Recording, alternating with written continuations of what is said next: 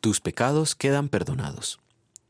Al ver Jesús la fe de ellos, le dijo al paralítico, Hijo, tus pecados quedan perdonados. Estaban sentados allí algunos maestros de la ley que pensaban, ¿por qué habla este así? Estaba blasfemando. ¿Quién puede perdonar pecados si no solo Dios? Marcos capítulo 2 versículos 5 a 7. Si los pecados pueden ser perdonados solamente por Dios, ¿por qué Jesús decía tus pecados están perdonados? Algunos maestros de la ley afirmaban que Jesús estaba blasfemando. ¿Tienen razón? Al terminar el primer año de su ministerio de predicación, Jesús retornó a Capernaum, la ciudad en la cual vivía. Al correrse la voz de su presencia, la multitud se aglomeró en la casa donde estaba y les predicó. Trajeron un paralítico al que habiendo quitado el techo lograron introducir a la casa. Al ver Jesús la fe de ellos, él dijo al paralítico, Tus pecados quedan perdonados. Todos esperaban que él dijera, Estás sanados. Pero Jesús tiene interés en el verdadero problema del hombre. Él no vino para erradicar las enfermedades ni la, ni la pobreza.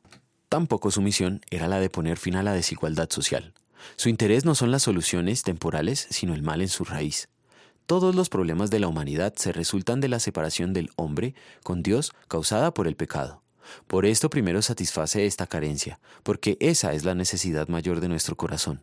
Sin embargo, algunos expertos en la ley mosaica, en lugar de apreciar la obra de Cristo, lo difaman acusándolo de blasfemia. Ellos tienen razón cuando dicen que solo Dios puede perdonar pecados, aunque los milagros que Cristo hizo y las profecías lo señalan como el Mesías, Dios hecho carne.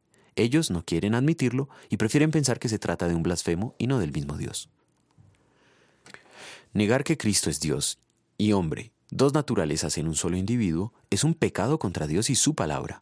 Si Cristo no es Dios, entonces no somos salvos, pues solo Dios puede cargar con el pecado de toda la humanidad y sufrir toda la ira divina.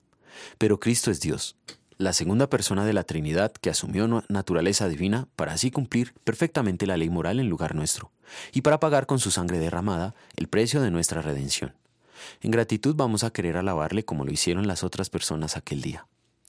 Oremos. Señor Jesucristo, Cordero de Dios, digno eres de recibir el poder, las riquezas, la sabiduría, la fortaleza, la honra, la gloria y la alabanza. Porque tú fuiste inmolado y con tu sangre nos has redimido para Dios, de todo linaje, lengua, pueblo y nación, nos has hecho para nuestro Dios un reino y sacerdotes solo por gracia. Amén.